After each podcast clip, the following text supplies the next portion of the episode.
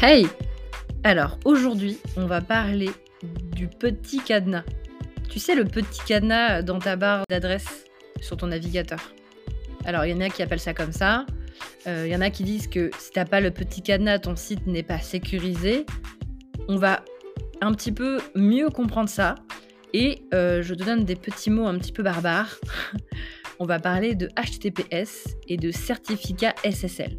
Je te promets que ce n'est pas aussi compliqué que ça. Alors, déjà, on récapitule. Euh, qu'est-ce que c'est qu'une URL En fait, c'est très lié. Une URL, donc, c'est euh, nom de mon site.fr, .com, voilà. Sauf que là, il manque ce qu'on met devant l'URL. On va mettre http deux slash, nom de l'URL. D'ailleurs, si tu t'en souviens peut-être, à une époque, on ne pouvait pas accéder à un site web sans taper le fameux HTTP deux points, slash, slash. C'était un petit peu relou. Heureusement, aujourd'hui, ce n'est plus nécessaire. Mais c'est pas pour autant que c'est pas utilisé. En réalité, cette route, elle est utilisée en permanence. C'est juste que ton navigateur, il va le compléter à ta place. Donc là, j'ai parlé du HTTP. Mais en fait, il y a aussi le HTTPS. Et ce S, ça veut dire secure. Volontairement, je ne vais pas trop rentrer dans le détail technique. Je pense que ce sera suffisamment technique comme podcast. Euh, si jamais tu veux des infos ultra complexes, va sur la page Wikipédia, tu verras, tu auras une petite migraine, tu auras peut-être plus de détails, mais ici, on est là pour comprendre euh, de manière suffisante, pas besoin d'aller trop dans le détail. Donc, du coup, le HTTPS, euh, c'est une route sécurisée. Alors, historiquement, je vais te raconter un petit peu l'histoire. Ça a été mis en place par les banques. Donc, il y a assez longtemps, je pense une dizaine d'années, les banques ont décidé que c'était trop dangereux d'avoir des sites web qui étaient consultés de manière du coup assez simple, et notamment les sites web du coup des banques, avec le moment où on allait remplir un formulaire avec des informations bancaires, donc ton numéro de, de, banque, ton numéro de code, voilà.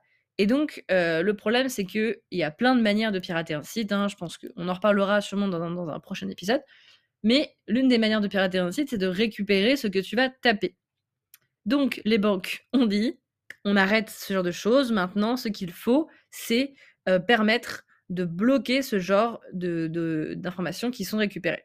Donc, les banques ont été les premières à mettre en place ce système de HTTPS, donc de route sécurisées dans lesquelles on ne pouvait pas forcément, ou en tout cas plus difficilement, récupérer euh, les, données tapées.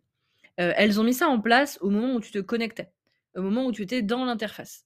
Euh, puis par la suite, ça a été mis en place sur les sites e-commerce. Donc sur le site e-commerce, tu avais ton site en HTTP, et puis quand tu arrivais au moment du tunnel de paiement, là tu passais en HTTPS. Et le temps faisant, Google, qui est donc quand même un énorme acteur du marché du web, en tant que navigateur et en tant que moteur de recherche, a dit aujourd'hui, on veut que tous les sites soient en HTTPS, peu importe le site. Que ce soit du site vitrine, du site e-commerce. Et donc, ça nous a permis d'avoir des sites qui étaient euh, sécurisés, peu importe le site. Alors, l'avantage, c'est que c'est bien de sécuriser le web. L'inconvénient, c'est que du coup, il fallait que tout le monde le fasse. Et donc là, je vais t'expliquer un petit peu comment est-ce qu'on arrive à avoir ce fameux petit cadenas, donc ce HTTPS. Déjà, il faut savoir que ce petit cadenas, c'est Google qui l'a mis en place, qui a mis en place cette visualisation. En fait, c'est un petit peu comme une image. C'est-à-dire que euh, Google a dit, bah, si le site n'est pas en HTTPS, je vais afficher, tu sais, cette longue euh, phrase où il y a écrit site non sécurisé dans l'URL. Voilà, c'est inesthétique, mais en vrai, tu peux très bien aller sur le site, ça va bien se passer. Enfin, sauf si tu remplis des infos perso et que tu es sur un site bizarre. Mais de manière globale, ce n'est qu'une sécurité de plus. Je vais prendre une métaphore. C'est un petit peu comme si tu avais chez toi une clé avec une serrure et que tu rajoutais un cadenas. Mettre un cadenas, c'est bien, c'est un truc en plus. Déjà, il faut savoir que les infractions, c'est très inégalitaire. Hein, il y en a qui se font cambrioler alors qu'ils ont plein de sécurité, d'autres qui n'ont rien et, qui, qui n'arrivent rien. Enfin, malheureusement, on peut sécuriser, mais on n'est jamais sécurisé pour tout et le risque zéro n'existe pas. Donc, il faut bien comprendre que c'est Google, dans Google Chrome, qui a dit on va visualiser le fait que le site est bien sous HTTPS en ajoutant cette petite image de cadenas. Voilà, donc déjà, il faut bien comprendre que Ce n'est qu'une image, ce n'est qu'une représentation pour te bien te faire comprendre que tu es sur un site HTTPS. Ensuite, euh, là, tu es censé avoir compris du coup que ça va te permettre de sécuriser un peu plus le site en te prévenant notamment du vol de données dans des formulaires.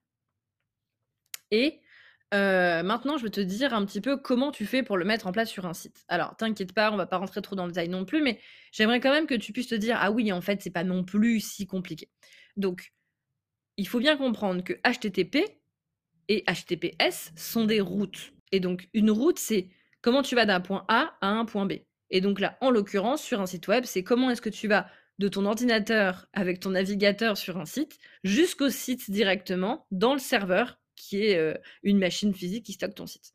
Ok, donc c'est ça la route. Hein. C'est vraiment, je, je tape l'URL d'un site et j'accède vraiment au site. Je récupère vraiment les données et je peux vraiment avoir le site sous mes yeux.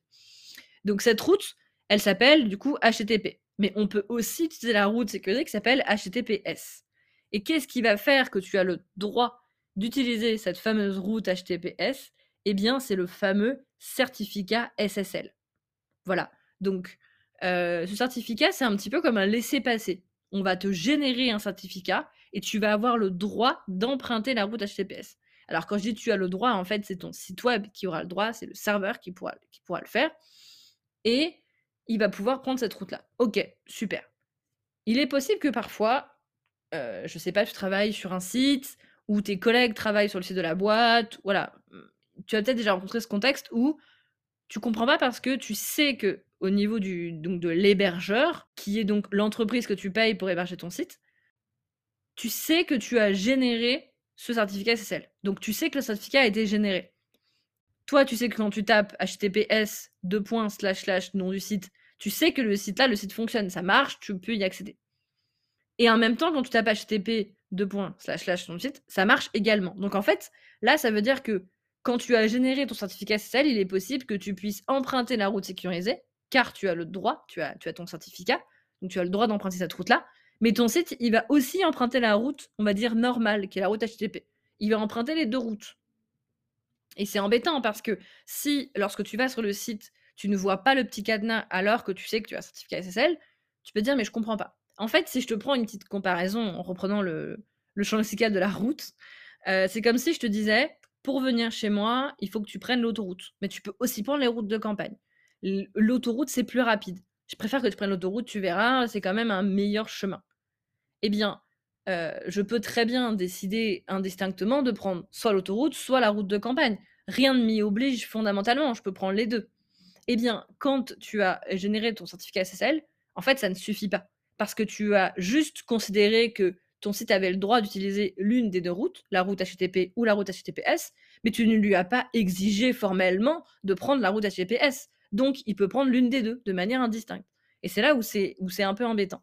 Mais c'est très simple à paramétrer au niveau de ton serveur, au niveau de ton hébergeur ou directement dans, dans ton site. Tu peux faire une redirection pour dire peu importe d'où tu viens, et je veux que la route utilisée soit la, la route HTTPS. Donc, tu pourras faire une redirection qui va dire que toutes les URL en HTTP redirigent vers la route HTTPS. Attention, et c'est super important ce que je veux dire, ne fais jamais de redirection vers du HTTPS si ton certificat SSL n'a pas été généré. Et ça, pour être sûr que tu as bien un certificat SSL, le plus simple, évidemment, c'est bon, c'est de demander à ton équipe euh, de ceux qui s'occupent du serveur et de, l'hébergeur, hein, bien sûr, mais si jamais euh, tu n'as pas forcément cette possibilité-là. Le plus simple, c'est de toi-même taper dans ton URL, donc dans, ta barre de recherche, là, Google, euh, ta barre d'état, tu vas taper directement l'URL https nom de ton site. Et si là, tu as une page qui dit ce site n'est pas sécurisé, tout ça, là, surtout, tu ne fais pas de redirection. Là, ça veut dire que tu n'as pas de certificat. Donc, il faut que tu génères ton, certificat au niveau de ton hébergeur. Si jamais ça te met ton site normalement, eh bien parfait, ça veut dire que la route, tu peux bien l'emprunter. Donc là, tu pourras faire ta redirection. Donc voilà, j'espère que ce premier épisode t'a appris des trucs. Le HTTPS, c'est pas si compliqué. Les certificats SSL non plus. Et je t'invite à t'abonner à la newsletter pour avoir toutes les infos, notamment des infos complémentaires avec des définitions.